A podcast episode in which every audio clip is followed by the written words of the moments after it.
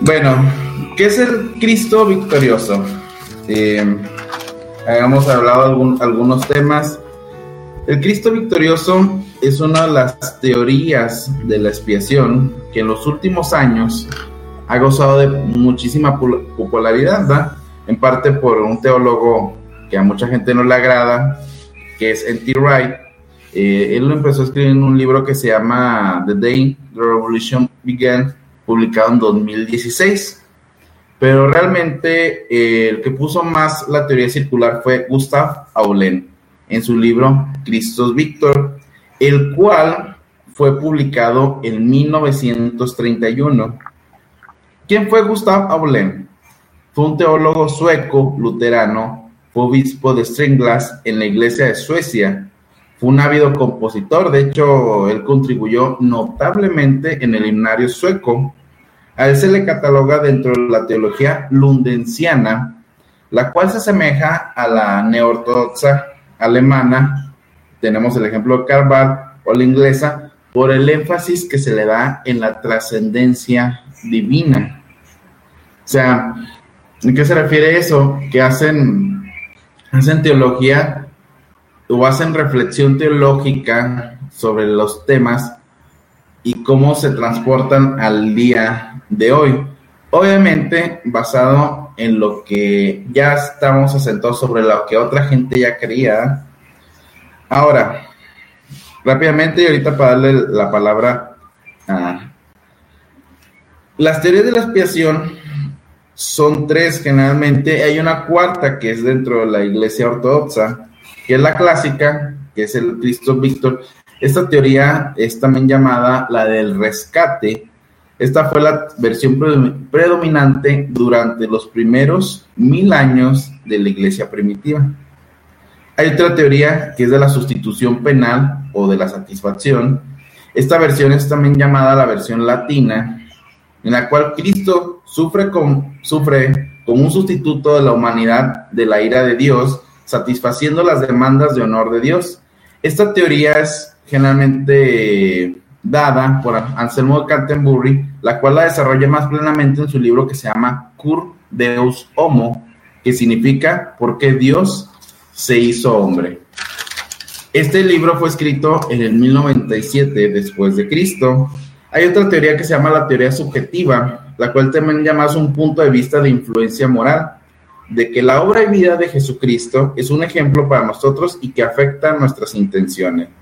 Y existe otra teoría que es la que quiero mencionar también, que es la teoría ortodoxa, que se llama recapitulación, la cual eh, hace énfasis de que Cristo se hace como nosotros para que nosotros podamos ser lo que Él es. ¿Tú qué piensas, Jean Paul? ¿Cómo afecta nuestra visión teológica estas teorías de la expiación?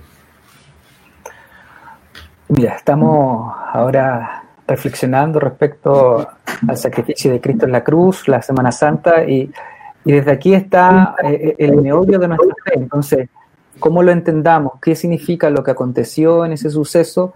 Realmente transforma nuestra percepción en varios eh, otros ítems, por así decirlo, de, la doctrina.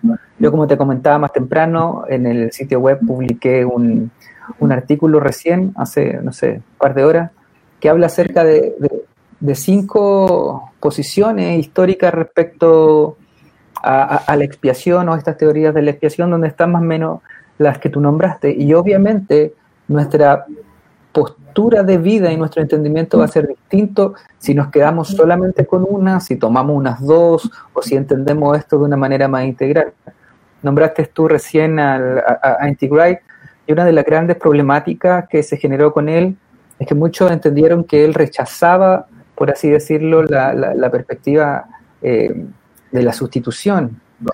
Y, la verdad es que, que, Wright no rechaza una, sino que ve que lo que ocurrió en la cruz no puede limitarse sencillamente a una o dos teorías y trata de algún modo de, de complementar todas estas. Yo desde ya me, sincero, yo como evangélico creo en la sustitución penal a la manera de los reformadores, con la justicia imputada y todo aquello, pero también en la que vamos a estar viendo hoy, que es el Cristo victorioso, el Cristo Victor. Y no veo eh, problema alguno en mirar eh, lo que aconteció en la cruz desde distintos aspectos. Es más, por ejemplo, después yo sé que, vamos a enumerar y vamos a, conversar en detalle de cada cual, pero por ejemplo la, teoría respecto a, la moral y cómo esto nos muestra un camino a seguir de sacrificio y entrega por los demás, tampoco yo lo rechazaría a priori, sino que también comprendo que parte de lo que acontece. Si nosotros somos capaces de amar a nuestros amigos hasta la muerte, eh, es porque Cristo nos mostró que ese era el camino del amor. Entonces, no rechazaría eh, las teorías a priori, sino que uno debe profundizar y quizás encontrar una cierta armonía, porque los énfasis en el Nuevo Testamento están presentes también.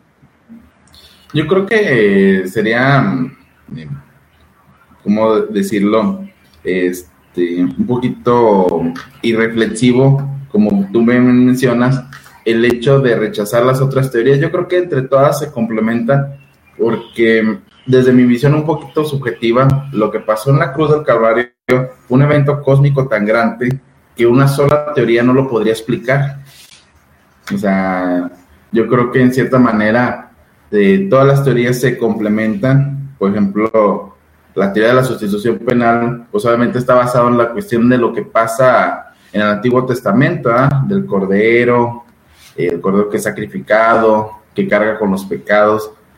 Y, entonces, creo que rechazar una o otra o ponerlas una sobre otra es una visión muy corta. Este, tú hablas de una quinta teoría. ¿Cuál es esa teoría que eh, no lo estoy aquí mencionando? No, no son, yo creo que es distinta manera de entenderlo. Por ejemplo, está la teoría de la influencia moral, que es la que tú hablabas, que podríamos en tres líneas decir que Cristo muere para darnos un ejemplo a los cristianos de cómo debe ser nuestra conducta. Tenemos también lo que es la teoría del rescate, que tiene ciertas variantes, que es como que nosotros estábamos presos eh, a causa de, la caída, presos de Satanás, y viene Jesús a, pegar, a pagar un precio para rescatarnos. El conflicto ahí lo podemos ver un poco más adelante, pero el conflicto en esencia respecto a esa teoría era cómo Dios va a estar pagando a Satanás para rescatarnos eh, ahí, entra el conflicto, pero esa es la teoría del rescate que tuvo una buena fama, por así decirlo, en los primeros siglos del cristianismo.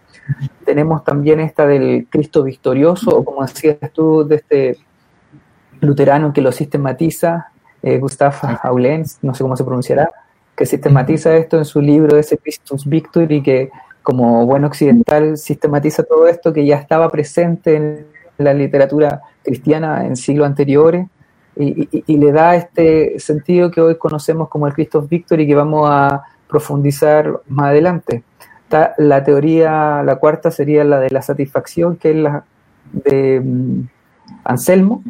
Anselmo y yo la quinta, más que nada, es una variante de la teoría de la satisfacción que está presente en, en, las iglesias reformadas y en el ala evangélica, que es la teoría de la sustitución penal que es cómo trabaja o cómo opera esta sustitución. Que, hablaban Sermos, que es una cosa más penal, que Jesús es castigado en el lugar de los pecadores, con el fin de satisfacer la justicia de Dios y la demanda legal de Dios de castigar el pecado. Entonces, claro, aquí esto es como una variante de la de Anselmo.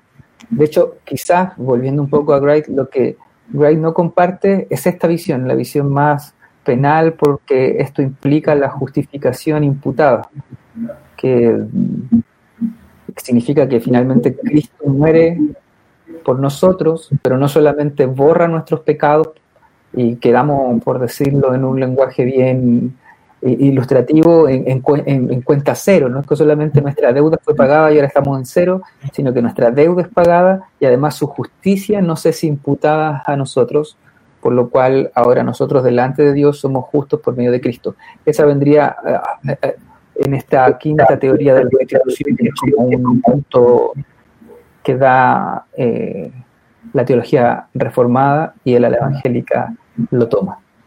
De aquí podemos cantar con la y glorioso intercambio sin ningún problema. Sí.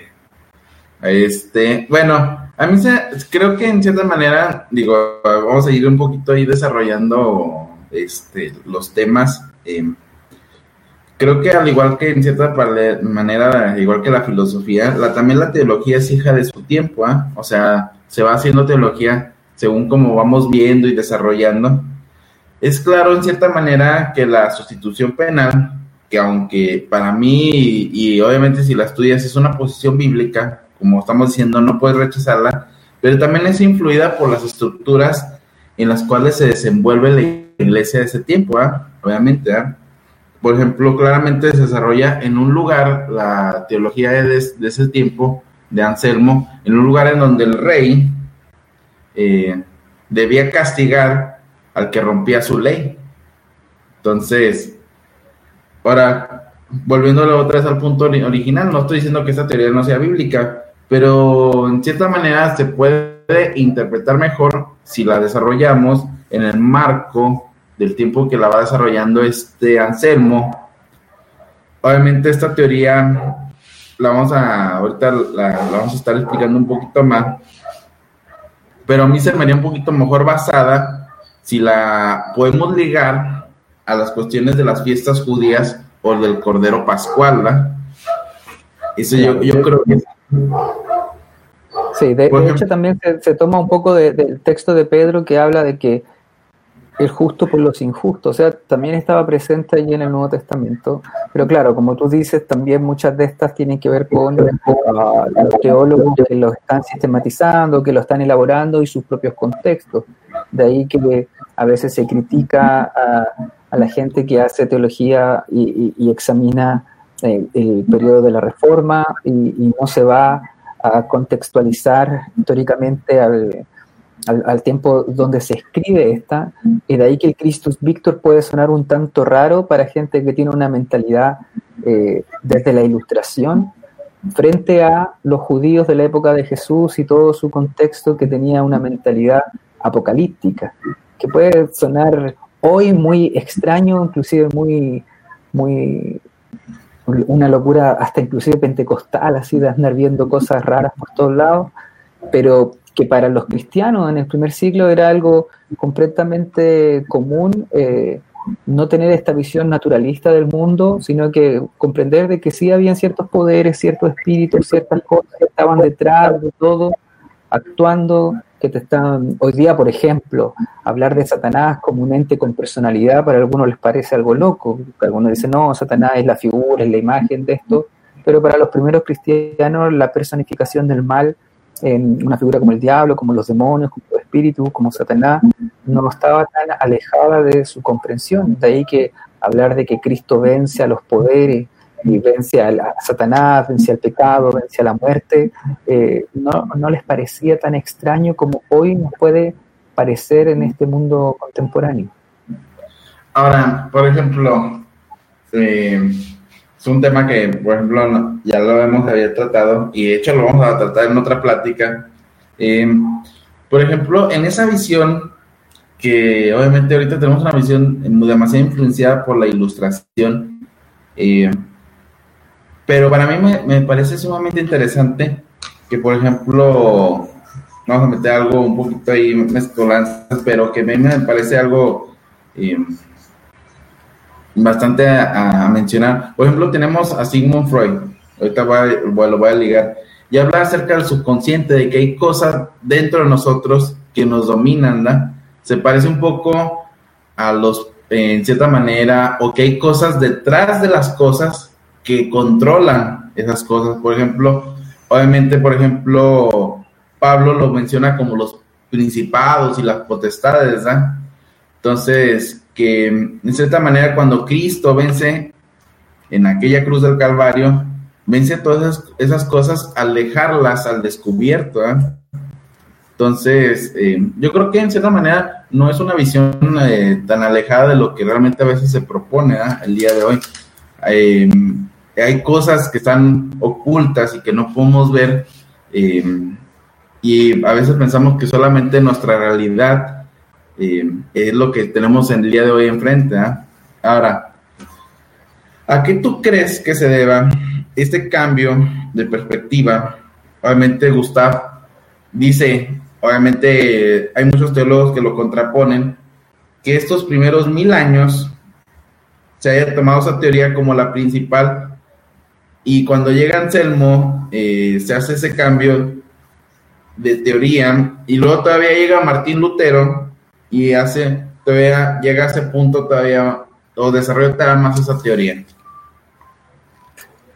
Sí, lo que, lo que pasa, y sobre todo con la, reforma en el siglo XVI, em, la iglesia occidental comienza a, ver eh, lo que acontece en la cruz como algo netamente individual de la antropología del ser humano. Y de ahí que la muerte sacrificial, la muerte de Jesús, se le quita esta visión cósmica. Es decir, en el Nuevo Testamento, si uno lee los Evangelios, eh, sin menospreciar a Pablo, pero si uno se centra en los Evangelios, uno se va a dar cuenta que el ministerio de Jesús tiene dimensiones cósmicas, no es sencillamente algo del individuo, que Pablo obviamente luego nos, nos habla de cómo el individuo queda en paz con Dios y nuestros pecados son perdonados y todo aquello, como, dije, como dijimos al principio, no hay que restar uno en favor del otro o tomar el otro, sino hay que comprender eh, eh, la dimensión cósmica que acontece en el ministerio de Jesús y que se revela en la cruz. Y esa dimensión cósmica, por algún, no sé qué podrá haber pasado dentro de la historia, de la sociología o de la política, no sé, se comienza a transformar desde una visión cósmica a una visión ya más antropológica del espacio. Y de ahí que cuando uno hoy, en el día de hoy, piensa en la cruz, uno piensa inmediatamente en que yo estoy en paz con mi Dios. Sencillamente eso. De ahí el gran problema o, la gran dificultad cuando hablamos de la, y, discúlpenme aquí esto sí que es un paréntesis nomás, de, esa pregunta, ¿por qué murió Cristo? Y, como sabrán, o tú sabes, yo soy monergista, eso significa que creo que la, la salvación es una obra completa de Dios, 100% de Dios. Pero ahí está cuando uno dice, ¿por qué murió Cristo? Si uno lo limita solamente al ámbito antropológico, es muy difícil no decir que muere por mí y, por mí. Pero, ¿por qué muere Cristo cuando uno lo entiende en una dimensión cósmica? No podemos sencillamente decir que muere por individuos en particular, sino que muere para una redención eh, universal. Cosmos, de ahí que viene Romanos 8, de la, creación renovada, de ahí que nuestras relaciones interpersonales cambian, de ahí que eh, todo, eh, lo más extraño de cuando ustedes estudien los poderes, van a darse cuenta de que también los poderes están siendo eh, reconfigurados para ser sometidos a Cristo, la muerte, el pecado, la maldad, o sea, el Evangelio es una declaración no solamente, y, pongo el acento en solamente, no solamente en que Cristo murió por mí, me dio perdón y ahora tengo un ticket al cielo, sino que el Evangelio es la proclamación de que Jesús es el Mesías que ha vencido y que está sobre todo y todos. Entonces, cambia la perspectiva entre ser una persona que ofrece un producto en el evangelismo contemporáneo, por ejemplo, que ofrezca un producto como quien vende un par de zapatos y te digo, mira, esto va a ser lo mejor para ti, estos son los zapatos de mejor calidad, o cualquiera de, esas palabras que parece a veces suena como que estamos vendiendo un producto, cambia a cuando entendemos que nosotros somos una especie de mensajero, de heraldo, que nosotros estamos anunciando una noticia, somos como alguien con un megáfono diciéndole a la gente que algo ha pasado al otro extremo de la ciudad y le estamos avisando. Eso es lo que hacemos, nosotros anunciamos y proclamamos algo que ya es y que ya acontece, y es que Jesús ha vencido a las fuerzas del mal, a la muerte, al pecado, y hoy es Rey sobre todos y todo.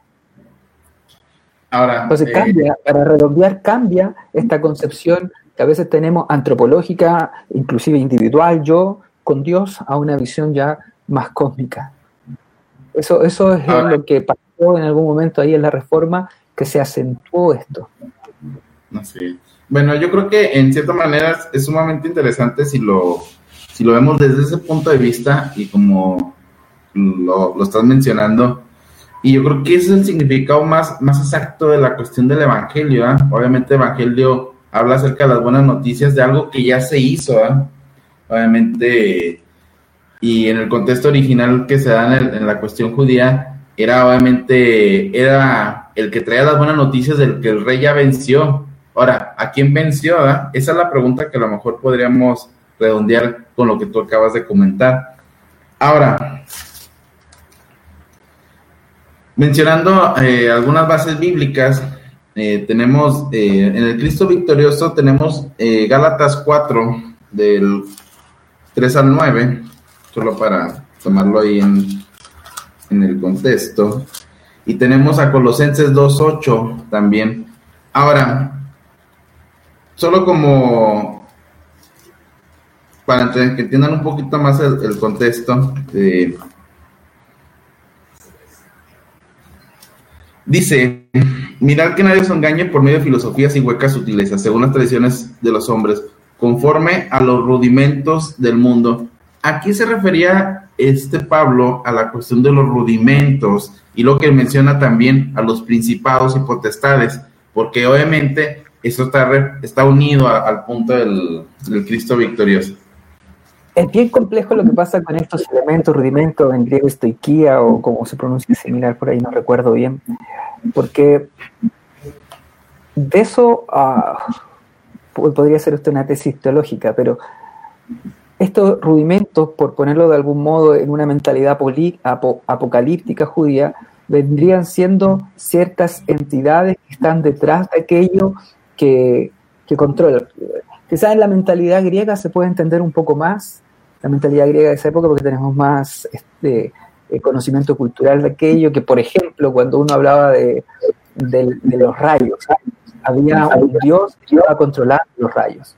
Cuando hablamos de la lluvia, había cierta divinidad que controlaba la lluvia y la cual finalmente se convertía en, en un poder sobre nosotros. Para traer lo que sea el siglo XXI, sería un poco cuando la gente piensa en los astros y que finalmente los astros, si tú eres Tauro, si tú eres Aries, dónde naciste, cuándo naciste, preconfigura o configura tu vida. ¿ya? Obviamente que hoy no tiene la fuerza, pero hay gente que puede tener esa idea y, que realmente sienta que es así, sienta que, que si a él, le fue mal es porque su horóscopo dijo que le iba a ir mal y, y por eso le fue mal. Entonces, volviendo a la época judía, pasaba aquello mismo, se entendía que habían ciertos poderes, cierta divinidad intermedia o, ángeles en el mundo judío intermedio que eh, controlaban ciertas cosas de la vida de las personas. Ah, eh, eh, y, eso es es derrotado, puesto bajo los pies de Cristo. Sumamente interesante cuando tú lo piensas esto, es que lo, para muchos judíos, no digo todo, el judaísmo en el segundo templo era bien variado, pero para muchos judíos el dios de ellos era Yahvé y los otros pueblos tenían sus propios dioses que estaban dominados por sus poderes específicos. Entonces, cuando Cristo se hace finalmente el que somete a todos estos poderes en la cruz, eh, es por eso, a causa de aquello, y de aquí viene la primera pregunta que tú me hacías, ¿cómo esto cambia la percepción? Bueno, es a causa de que Cristo sometió a todos estos poderes bajo sus pies, es que ahora el Evangelio puede ser proclamado a otras naciones. Porque ya las otras naciones no están dominadas por estos poderes, por estos dioses, por Satanás o como lo quieran llamar, sino que ahora también están bajo Cristo, por lo cual necesitan el Evangelio y necesitan reconocer que Cristo, y ya no su divinidad local, él reina sobre.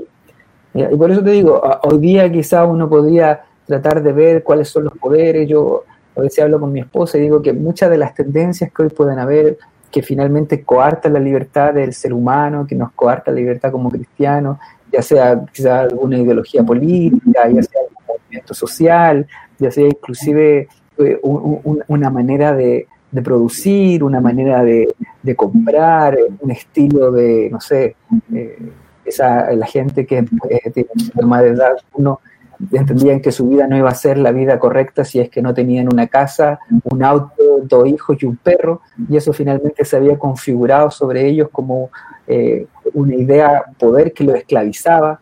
Entonces, si lo tratáramos de contemporizar, bueno, no sé cómo es, traerlo a, a, la actualidad, eso sería como que Cristo finalmente te muestra que eso ha destruido, está desnudo. No, que te va a traer satisfacción o lo que va a traerte libertad no es que tú tengas una casa, un perro, tres hijos y un auto, sino que solamente va a ser el deleite que puedes tener en Cristo. Entonces todas esas cosas cambian y reconfiguran la mentalidad del creyente cuando se toma del Evangelio, se apropia del Evangelio y se da cuenta de que su vida ahora es libre de estos poderes. Los principales que se nombran en el Nuevo Testamento vendría siendo el pecado, la muerte, las tinieblas, que ya la muerte no tiene poder sobre nosotros. El pecado ya no tiene poder sobre la iglesia. Y que finalmente todo esto será eh, consumado y será puesto a los pies de Cristo en algún momento y ya no habrá muerte, no habrá llanto, no habrá dolor, no habrá enfermedad, no habrá destrucción, porque todas estas cosas habrán pasado. Entonces, eso el Evangelio, cuando uno lo proclama, no solamente, y vuelvo a repetir, solamente le pongo un, un, subrayado destacadito, es negrita para que usted lo entienda, no solamente como que ahora eh, hemos sido perdonados de nuestros pecados, sino de que el reino de Dios está irrumpiendo en medio nuestro a través de todos estos beneficios, de todo esto. Cuando usted comprende el Evangelio en una dimensión eh, más profunda respecto a eso, cambia no solamente tu manera de entender el culto del día domingo, sino tu cosmovisión por completa, la manera de entender tu familia, de entender tu trabajo, la manera de entender tus relaciones con los vecinos, con tus amigos, tu noviazgo, tu esposa, y todo cambia. Y la vida misma se transforma porque ahora eh, el rey de tu vida es Cristo y no otro, ni nadie más, ni siquiera tú mismo. Antes no hablamos en lenguas. Bueno, el punto, este, bueno, nomás para repasarlo, eh, bíblicamente también lo menciona Pablo en Gálatas 4.9, eh, que es la cita que está diciendo que dice, más ahora conociendo a Dios, o más bien siendo conocidos por Dios, ¿cómo es que os volvéis de nuevo a los débiles y pobres rudimentos a los cuales os queréis volver a esclavizar? O sea, Pablo todavía dice que todos esos tipos de situaciones eh, no nos muestran la verdad de libertad y que la verdad de libertad la encontramos en Cristo, no en las cosas que poseemos ni que tenemos, sino la verdadera libertad es cuando nosotros podemos ver a Cristo como el autor y nuestro consumador de nuestra fe y liberándonos de todos aquellos rudimentos que nos esclavizan. Ahora, eh, déjame, agregar ahí una cosita pequeña, que Pablo dentro de estos rudimentos también eh, pone la ley. Y eso es interesante de destacar, porque Pablo no está diciendo que la ley sea mala, sino que la ley pierde, por así decirlo, su función, lo que ah, por la cual Dios la había diseñado, y comienza a convertirse sobre el pueblo judío en específico en un poder que los oprimía. Ya no estaban sirviendo a Dios, sino que estaban sirviendo algunos a la ley y a una ley que los oprimía. Por eso que te digo, también hay otras citas donde se habla de que todas estas cosas van a ser puestas en orden, que ese es lo que Dios está haciendo, está ordenando todo para poner las cosas en su lugar. No es que los poderes hayan sido creados intrínsecamente malos, sino que finalmente toman en una rebelión, toman eh, el lugar de Dios y se ponen delante de ellos. Y eso yo lo puedo aplicar, por ejemplo, a veces hablo con mi hermano en la iglesia de cosas tan sencillas como la familia, que la familia no es mala, Dios la puso ahí, está ahí, pero puede volverse un ídolo sobre nosotros, inclusive un poder que esclaviza al ser humano y lo esclaviza para estar lejos de Dios. Algo tan bueno puede hacer ello, y podemos tirarnos a ámbitos religiosos. Yo creo que a veces puede pasar en conductas religiosas que son sumamente loables, eh, y transforman a veces en una versión, estamos hablando de, del estudio de la escritura, estamos hablando de, la, de congregarse, de orar, de ayunar, inclusive, que se puede transformar en nuestro fin último, olvidando que el que está sobre todo aquello es Cristo y no nuestras expresiones religiosas o nuestra manera de entregarle devoción a Dios. Eso lo puede haber inclusive la gente que está relacionada a la música en la iglesia evangélica, que a veces más que estar adorando a Dios, se comienzan a, adorar la música y esta se convierte en un poder que lo esclaviza. Y así tenemos muchas aplicaciones distintas para verla, pero el punto que yo quería resaltar en esto es que no necesariamente los poderes son malos, sino que toman el lugar de Dios y cuando eso acontece, buscan adoración para sí mismos, se convierten en algo que no está bien. Y es lo que Cristo viene a poner al Bueno, vamos a. Gracias por la gente que ha conectado. Ya tenemos. Bueno, ahorita habían 10. Este. Más. Eh, Bueno, más para tomarlo un poquito en cuenta, algunas preguntas sencillas, este, y que sería, bueno, nada más. Pablo va, no, la pregunta de Pablo la vamos a leer al final, está bien complicada.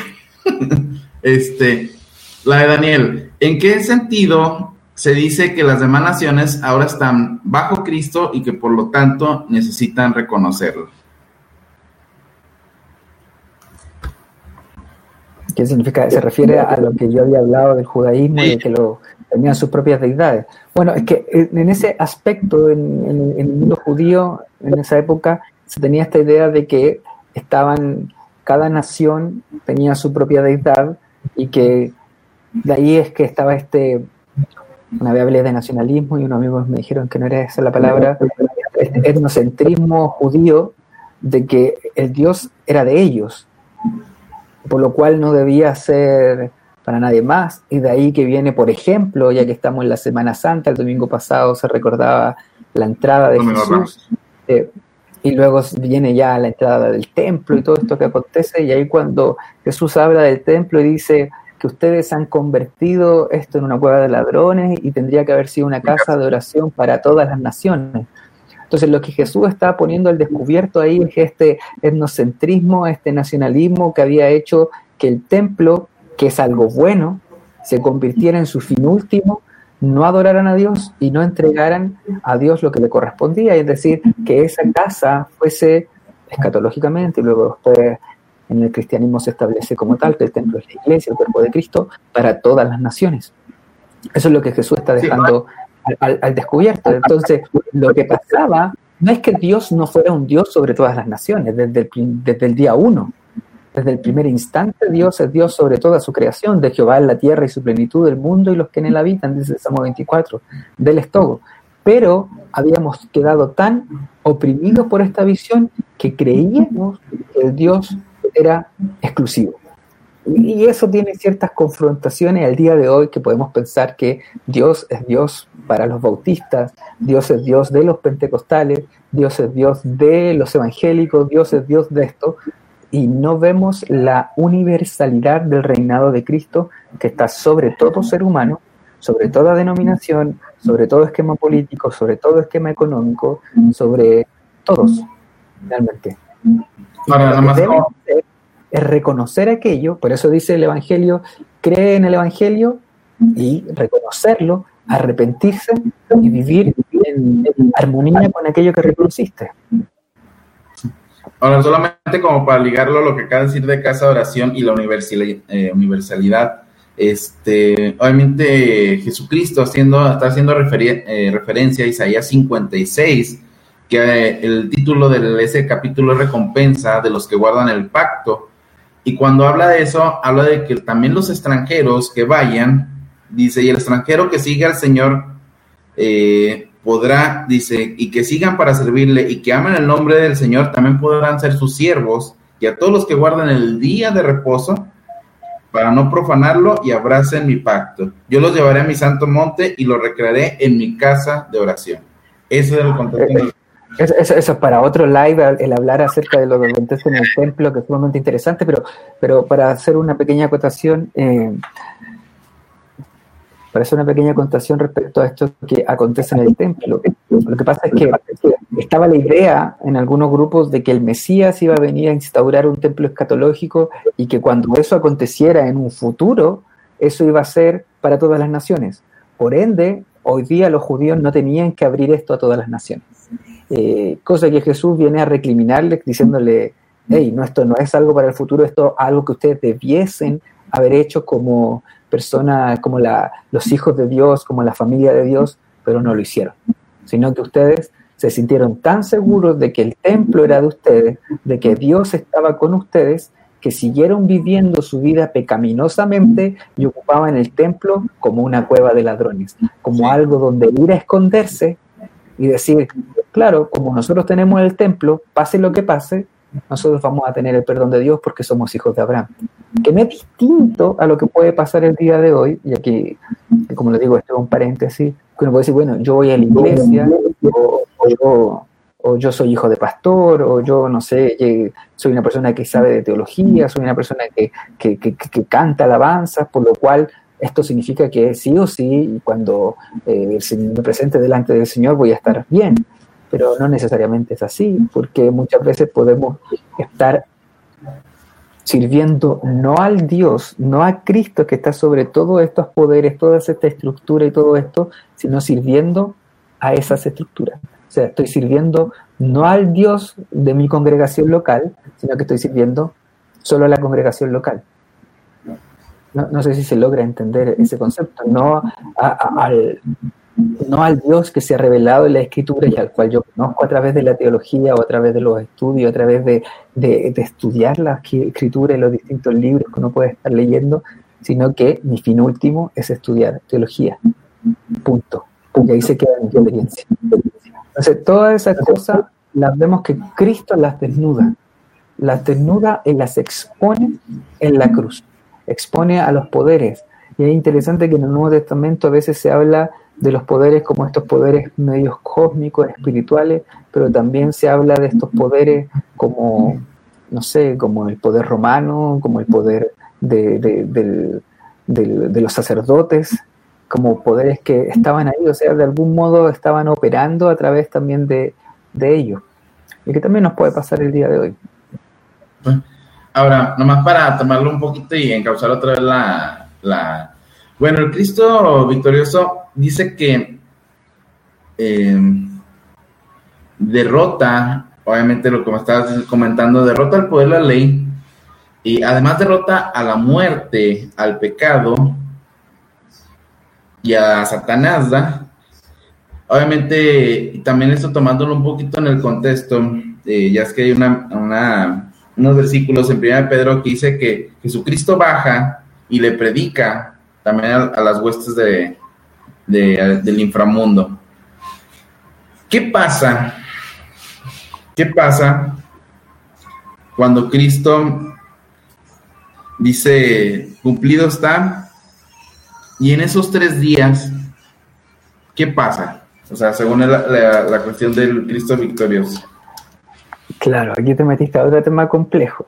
Es bien complejo esto y es bien extraño para nosotros, quizás no tanto para tradiciones como la luterana, creo que también la sigue, o, inclusive la, ortodoxa, pero bien complejo para nosotros es pensar que lo que hace Cristo cuando muere, tomando unos textos de Judas, tomando unos textos de Pedro, eh, baja o desciende, o inclusive tomando el credo de los apóstoles, que dice que Jesús descendió a los infiernos, en el griego creo que dice alades, a los lugares abajo y proclama su victoria a los que estaban esclavizados. Proclama su victoria. Ahí como luego lo va a entender, cada tradición podrá entenderlo de manera distinta, qué es lo que proclama o qué es lo que pasa con estas personas que escuchan personalmente. Creo que va a los espíritus encarcelados y proclama eh, la victoria, es decir, se ha vencido. Y es muy interesante esto porque se vence en la derrota o en la aparente derrota. De ahí que el Cristo Víctor tiene una dimensión sumamente potente en los momentos de aflicción del ser humano, porque nos muestra que lo que parece a simple vista una derrota de alguien, es decir, uno está ahí expectando y mire y dice, este que era el Mesías, este que se suponía era el Hijo de Dios, que hacía milagros, ¿por qué no se pudo salvar a él? ¿Por qué no hizo esto? Si realmente hubiese sido el Mesías, entonces Dios hubiese permitido que fuese crucificado si realmente hubiese sido el Hijo de Dios, hubiese enviado ángeles y lo hubiesen bajado de la cruz. Pero no, es en medio de la derrota que Pablo nos está diciendo ahí que él está venciendo ahí, que como evangélicos y en mi contexto, fácilmente nosotros hablamos de la cruz y decimos, porque Jesús murió en la cruz, pero resucitó, porque también entendemos que la cruz es vergonzosa, entonces tratamos inmediatamente de enlazarlo en la resurrección pero la Biblia nos está mostrando que esa victoria que tiene Cristo sobre los poderes, sobre el pecado, sobre el mal, sobre Satanás, es una victoria que ocurre en la cruz. Y en la cruz viene su victoria, como decíamos, baja al Hades, proclama su victoria y a causa de que esa proclamación y que su acto y su ministerio y todo aquello eh, fue agradable a Dios, entonces a consecuencia de esta victoria, que Jesús ese día resucita como testimonio de que aquello había acontecido. Y después más adelante vemos que eh, otro testimonio que acontece la, del derramamiento del Espíritu Santo, en Pentecostés. Pero es a causa de esto. Entonces, por eso te digo que es muy complejo para nosotros hoy que tenemos una visión más ilustrada, inclusive más naturalista, cómo es que Jesús descendió eh, al Hades, qué es lo que pasó ahí, parece como una especie de, cuento mitológico, de, visiones, como media, por eso te decían delante, media de esta gente pentecostal que dice que viajó y se encontró en el infierno con Michael Jackson, que mientras subía estaban los pitufos, no sé, cosas un poco extrañas que nos parecen a nosotros, pero esto fue algo que los cristianos han creído. Hoy hay muchos cristianos que creen esto y algo que fue sumamente divulgado o, o, creído en los primeros siglos del cristianismo. El hecho de que Cristo realmente desciende, proclama su victoria y luego se levanta en la resurrección. Ahora, es sumamente interesante, volviendo al, tema y como comentario, que obviamente también la teología eh, está influenciada eh, por la cultura de su tiempo. No significa que no sea bíblica. Pero en los primeros siglos del cristianismo, antes de que la, en cierta manera, eh, fuera la religión oficial del Imperio Romano, decir que el crucificado y el resucitado era el Quiros del, universo, ¿ah? porque eh, ya era el César, ¿verdad? y decir que él había triunfado sobre todo, también era una manera de, de rebelarse contra, en cierta manera, contra el poder que representaba el imperio romano de ese tiempo, ¿ah? y contra la fuerza que contra ellos era expuesta, contra aquellos cristianos, ¿verdad? Era una manera de, decir, aunque tú me mates, la victoria no está en ti, sino en Jesucristo. ¿ah? Claro. Y, por ejemplo, yo recuerdo haber hablado de esto en algún momento en nuestra iglesia y hacer el enlace con la enfermedad.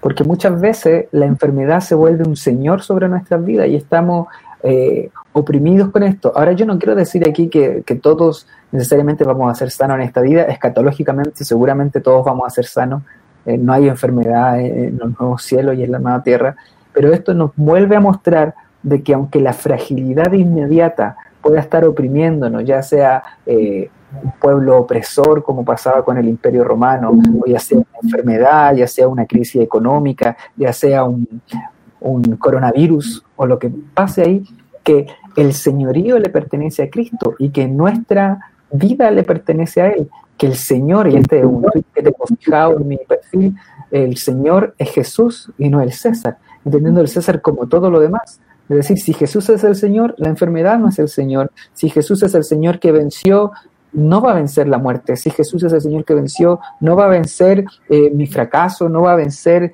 mis angustias, no va a vencer el pecado, sino que es Cristo el que vence en última instancia.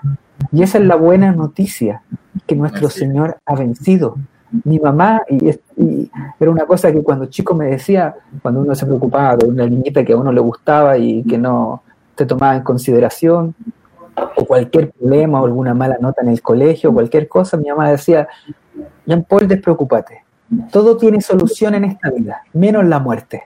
Eso era, era lo que me decía ella. Pero cuando uno se acerca al cristianismo, uno se da cuenta de que en realidad todo tiene solución en esta vida, incluso la muerte porque Cristo está sobre ella y Cristo venció la muerte. Y esa es la esperanza que nosotros tenemos como cristianos, que tarde o temprano, aunque la muerte llegue, nosotros vamos a ser levantados de entre el polvo y vamos a vivir eternamente con, con nuestro Señor. Nuevo cielo, nueva tierra, nuevos cuerpos glorificados. A veces esa parte del Evangelio se nos ha olvidado. ¿Por qué? Porque parece muy fantasiosa, pero está ahí.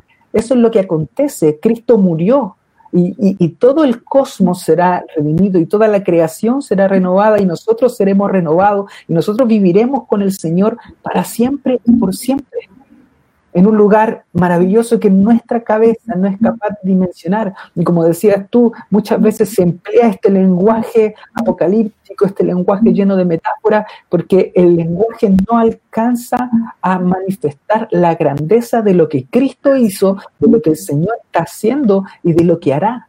No es capaz de manifestar. Pero esa grandeza está, presente y es para del Evangelio esta proclamación de que Cristo es el Señor de todo, es el que reina, el que reinará y que nada ni nadie puede detenerlo. Sí, yo creo que en este punto, eh, yo creo que ah, volviendo otra vez a la pregunta que yo mismo formulé, o sea, ¿cómo debe cambiar nuestra concepción? A veces nos han vendido, como tú bien has mencionado, un, un cristianismo que va a resolver tus problemas, ¿verdad? Eh, de una manera simbólica, este cristiano y tus problemas de drogadicción y tus problemas de alcoholismo y todo eso. Y ciertamente cuando nosotros nos rendimos realmente a Jesucristo eh, y a su señorío, tenemos que ser transformados y tenemos que ser reivindicados eh, en su obra, pero ciertamente nos muestra también que eh, nada es fácil, ni aún el rescate que hizo Jesucristo por nosotros.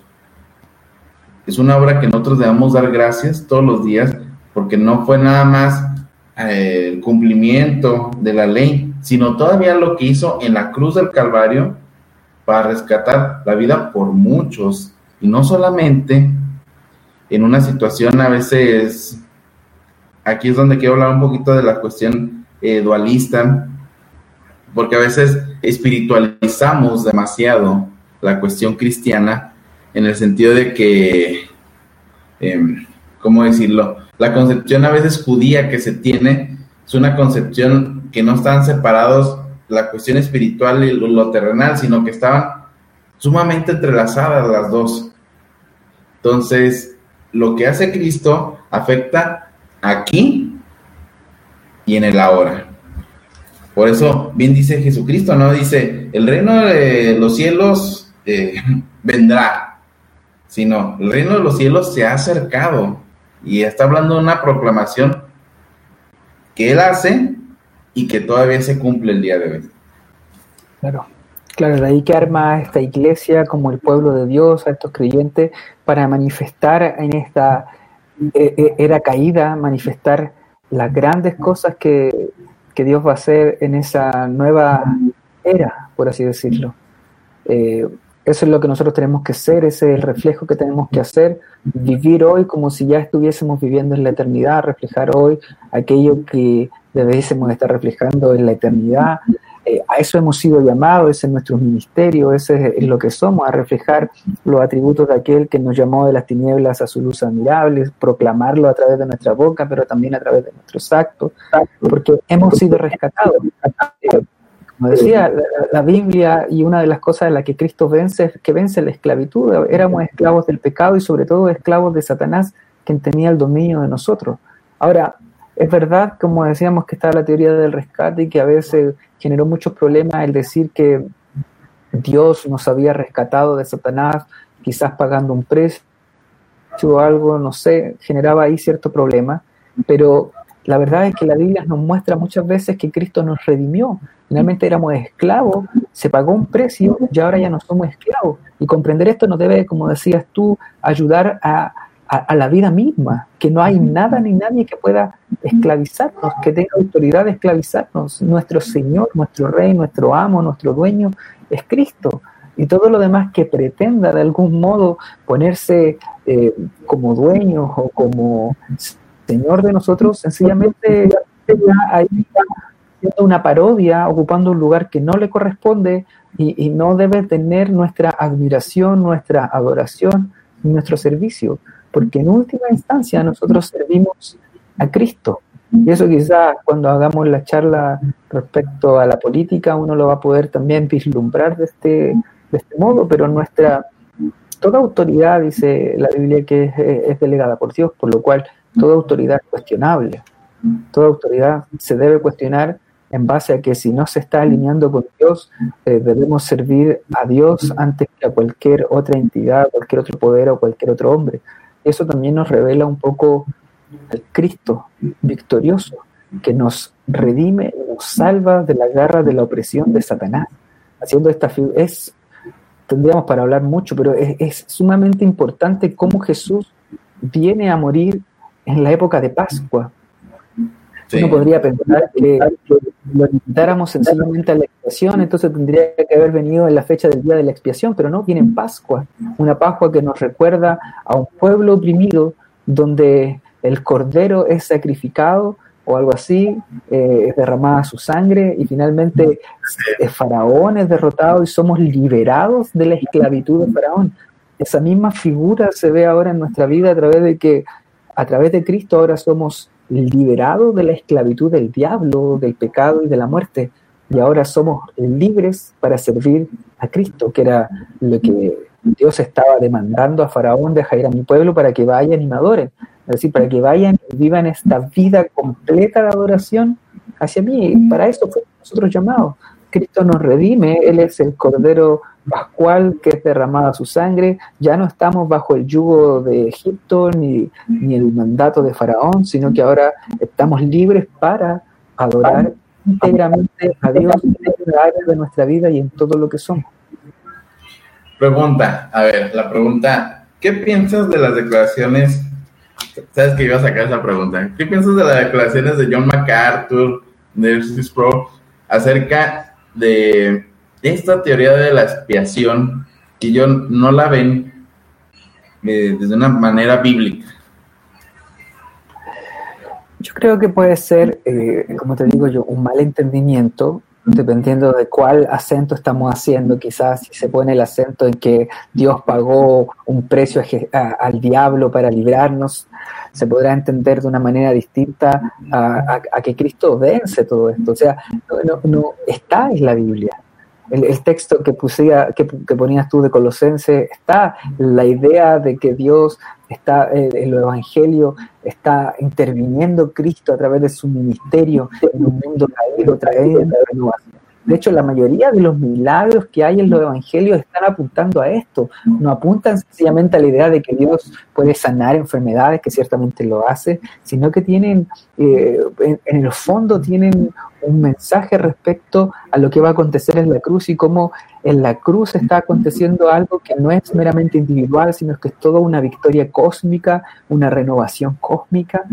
Eh, entonces, habría que ser, habría que, preguntarse bien qué es lo que ellos están entendiendo por Cristo victorioso, por el Cristo victor y qué parte les desagrada.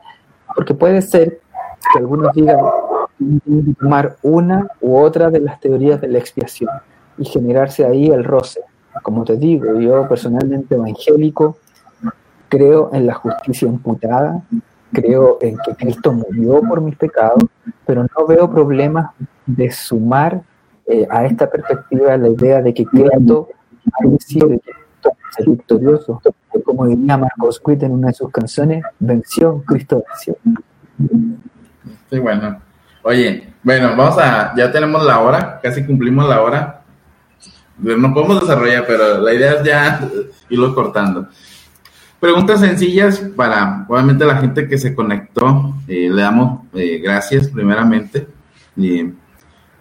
vamos a dejar las preguntas un poquito más difíciles. Dice aquí Kuri Masamuto, es un amigo mío. Le dice: En este mundo, lo voy a poner en la pantalla. En este mundo contemporáneo nos han vendido la idea de que Satanás y los demonios son solo la imagen así como muchos cristianos leídos les han vendido la del arrebatamiento como un simbolismo, ¿qué piensan? No le entiendo mucho la pregunta. Pero yo, entiendo la primera parte, y, es verdad que muchas veces en esta mentalidad que te digo yo, contemporánea, post-ilustración, donde hay una figura del diablo, una especie de hombre rojo con cachos que tiene un tridente, parece muy anticuada, eh, la verdad es que no es la imagen bíblica de Satanás, es más parecido quizás no a un imaginario de Dante o no sé, pero claro, nos parece hoy muy extraño hablar de que detrás de ciertos sucesos está el diablo, no nos parece tan convincente, pero como te digo yo, en el Nuevo Testamento está así. Y, podríamos pensar que son figuras, podríamos pensar que hay algo, pero está ahí, está ahí, eh, está ahí, uno puede ver la tentación de Jesús, en el desierto, está ahí la imagen, podemos ver cómo los poderes, las tinieblas, los espíritus se reúnen eh, para hacer una especie de festín en la cruz y son derrotados, está ahí.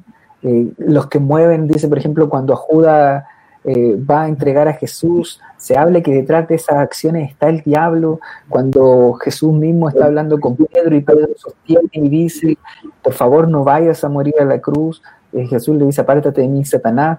Lo que pasa es que quizás no es tan como nosotros lo pensáramos.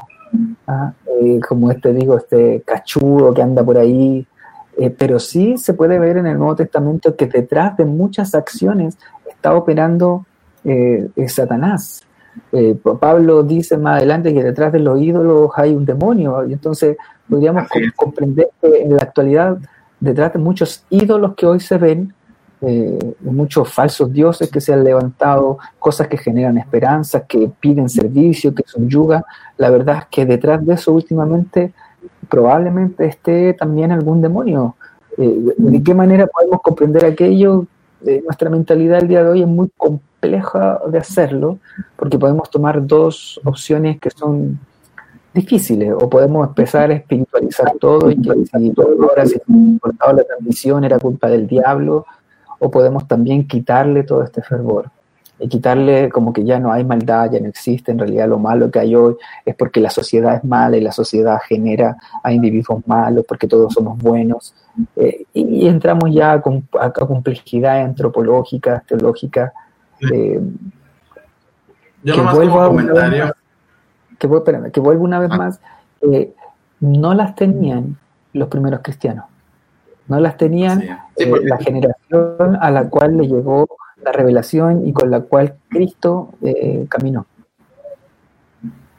No, más como comentario, a mí me tocó muchas veces ir a los ranchos. A los ranchos son los pueblos que son fuera de las ciudades.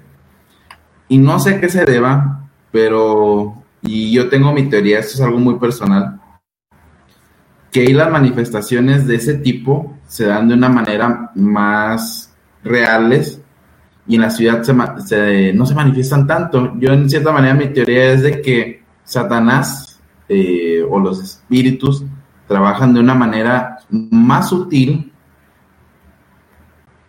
y diferente en la ciudad que, en los pueblos. De eso es para mí una, una, situación, digo, dentro de las cosas que vi, ¿eh? me tocó ver cosas muy raras dentro de la ciudad, pero bueno, eso es algo ya anexo. Pregunta de Pablo. ¿Qué respuesta le darías a un judío que no cree en Jesús como Mesías, ya que según él no cumplió con todas las profecías mesiánicas? este men. Bueno, es que ahí es complejo porque primero tendríamos que hacer una especie de lista de profecías mesiánicas y luego finalmente uno le podría decir, mira, esto se cumplió aquí, se cumplió allá, pero es casi lo mismo que hablar con alguien que es ateo, que prueba le puede dar para que deje de ser ateo, va a estar muy difícil si finalmente él se niega a la posibilidad de estar equivocado. Eh, y es por eso que el Evangelio es sobrenatural. Y es por eso que el, el, cambio que viene del corazón dice que nadie puede decir que Jesús es el Señor si no es por medio del Espíritu Santo, dice Juan. O sea, es es por medio de una obra divina. Podemos darle cierto argumento, pero como te digo, habría que hacer la lista de cuáles son las que él dice que no y contrarrestarlas con la escritura y ver eh, hasta qué punto podemos darle respuesta y hasta qué punto también esa persona puede estar equivocada y pensando en ciertas señales mesiánicas que en realidad nunca fueron mesiánicas. Pregunta de otra vez de Curi. Dice, comentan que nos dicen que Cristo murió para salvarnos de la esclavitud y largar a Satanás. La pregunta es, según David Platt, murió para librarnos de la ira de Dios. No es que estemos diciendo que una cosa sea sobre la otra, sino que se complementan. Esa, es la, situación. Obviamente David Platt está haciendo referencia a, la sustitución penal y nosotros lo que estamos haciendo es eh, desarrollar la teoría del Cristo victorioso, pero no estamos diciendo que la otra no sea también la, o sea, Cristo cumple varias funciones en la cruz del Calvario. Así es. Y dice Gabriel Adán Lozano que habría aquí introducir una distinción entre pensamiento religioso, mágico, teológico, doctrinal. Creo que ayudaría a esclarecer a los asuntos rudimentarios a los que Pablo se establece en ese texto. Eso fíjate que sería interesante, ¿ah? porque Pablo no está haciendo referencia a, a veces quieren eh, suponer que el pensamiento cristiano es como un pensamiento mágico. Y Pablo conocía que había magos, pero Pablo conoce la diferencia, o sea, está haciendo una distinción entre esos términos, ¿verdad? Claro, como te digo yo, sería interesante abordar también el tema de la apocalíptica, apocalíptica y el contexto apocalíptico en que muchos judíos entendían e interpretaban los sucesos que estaban viendo a su alrededor. Sí, obviamente es, un contexto eh, bastante, bastante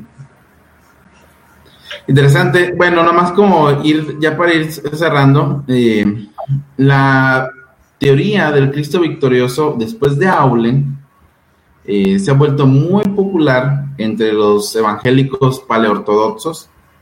Después en algún tema lo desarrollamos porque son temas un poquito complejos. Con los cristianos, eh, de hecho con algunos cristianos liberales, y también se hizo muy, muy famoso con los menonitas anabaptistas, que es donde tú me dijiste que habías más o menos conocido la, teoría. Este, Debido a, la naturaleza subversiva, al ver a Jesucristo como una exposición de la crueldad y la maldad, pero que vence a los poderes mundanos que lo rechazaron y lo mataron. Ahora, eh, hay un teólogo que es menonita que se llama Denis Weber en su libro La expiación no violenta y nuevamente en su ensayo La expiación no violenta, tras el desarrollo de la teoría del Cristo victorioso y lo une, bueno, en ese punto él lo une, eso obviamente pues ya es una cuestión, lo une a la teología de la liberación, ¿eh? O sea, así como es una teoría bíblica, pero también como cualquier cosa, lo puedes ir transformando o lo quieren ir adaptando según la percepción que ellos tienen, ¿no? Claro, es que también pasa que, como te digo yo, el Cristo Víctor, si bien tiene a, a Gustav como el que sistematiza todo esto, el libro Cristo Víctor, pero también hay distintas perspectivas, distintas formas de entender qué es lo que acontece, cómo acontece, por ejemplo, lo mismo que hablábamos acerca del descenso de Cristo al Hades, todas esas cosas son distintos acentos. Por ejemplo, yo el libro que te digo de eh, se llama Dios en pie de guerra, de Gregory Boyd, eh, y él habla ahí, tiene un capítulo del Cristo victorioso, pero un poco anterior también cuestiona un poco la idea de la providencia divina. Obviamente yo creo que Dios eh, obra a través de su providencia, pero entonces uno puede ahí mirar y contemplar y ver y decir, mira, esto sí me hace sentido, esto no me hace sentido. Y es lo que pasa con, eh, muchas de estas diferencias que pueden aparentemente existir. De ahí que cuando tú me hiciste la pregunta de Sproul y de, de, bueno, habría que primero saber qué es lo que entienden ellos por Cristo victorioso. Eh, recuerdo que una vez Jonathan un amigo, dijo, bueno, ¿de qué nos salva o, cuál es el gran problema del ser humano? Si el gran problema del ser humano es el pecado o es la muerte. Porque dependiendo de eso va a poner el énfasis, si el gran problema es el pecado, entonces tu énfasis va a estar en la sustitución, de algún modo en que nosotros somos perdonados de nuestros pecados. Ahora, si el gran problema y la ira de Dios, como decía la persona que había comentado ahí lo de plata, Ahora, si el gran problema es la muerte, podemos poner también el acento en el Cristo victorioso, que Cristo es quien finalmente vence a la muerte y nosotros con él vencemos también a la muerte. Pero creo que poner ese dilema entre si el problema es el pecado o el problema es la muerte, creo que es un poco complejo ese dilema, porque la muerte es consecuencia del pecado. O sea, están también relacionadas y son distintas maneras de entender lo que Cristo hace y de lo que Cristo ha hecho. El Señor nos perdona de nuestros pecados, y también los pecados tienen como consecuencia nuestra muerte y también nos libra de la muerte a través de la victoria. Entonces, de ahí que hay que ver un poco, hilar más fino, como se dice, sobre cuáles son las críticas que se tienen, porque la verdad es que hay muchos que, hay algunos que dicen, mira, el Cristo victorioso no puede estar juntamente con la sustitución penal. Otros que dicen sí puede estar juntamente, otros que dicen, mira, no creemos en el Cristo victorioso, pero sí se ve que en la Biblia se habla de esto. Por eso les digo, les recomiendo el artículo que publiqué hace poco, o sea, hoy día mismo, en mi sitio web, que finalmente es un artículo que escribió hace mucho tiempo mi amigo Jorge Hostos. Y lo recomiendo para poder introducirse, para poder ver cuáles son estas distintas teorías, ya de un modo escrito lo van a poder tener ahí, y poder profundizar y poder mirar. Como te digo, yo creo que de todas eh, hay algo, eh, hay algo.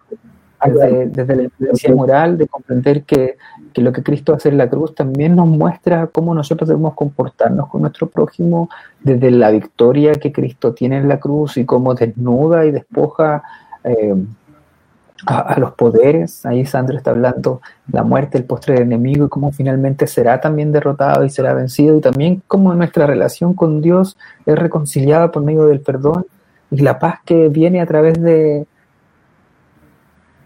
de, la sustitución, desde mi perspectiva, desde la sustitución penal. Ahora, fíjate, nada más para ir comentando, en la teoría del rescate, de San Agustín eh, dice en una cita, obviamente él tiene un, concepto un poquito diferente, dice, el redentor vino y el engañador fue vencido. ¿Qué le hizo nuestro redentor a nuestro captor? En pago por nosotros puso la trampa, su cruz, como su sangre como cebo. Él, Satanás, podría derramar esa sangre, pero no merecía no beberlo. Al derramar la sangre de aquel que no era su deudor, se vio obligado a liberar a sus deudores. Esa es la doctrina de la expiación, esa es la enciclopedia católica. Ahí podemos ver mm, un punto de vista diferente de la expiación, ¿eh? o sea, como un, intercambio comercial, ¿eh? pero eso lo ve este San Agustín. Es bastante diferente. Y ya para ir terminando, me gustaría replicar un poco lo que decía Jorge en este artículo que te digo que yo que compartí, que dice que si bien todas estas teorías pueden ser densas, pueden ser complejas de entender, por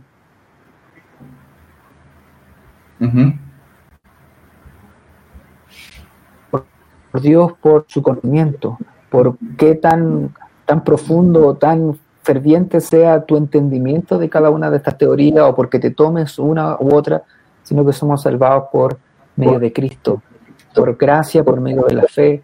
Así que agarrarse de eso, eh, el aprender y el estudiar es sumamente bueno y, nos ayuda a tener una visión completamente distinta del mundo y, y, empaparnos del Evangelio y empaparnos de su palabra y empaparnos de Cristo pero en última instancia no, no son las teorías, no son los estudios, no es el conocimiento lo que nos va a llevar a, a estar en paz con Dios y a esta redención cósmica, sino que es Cristo.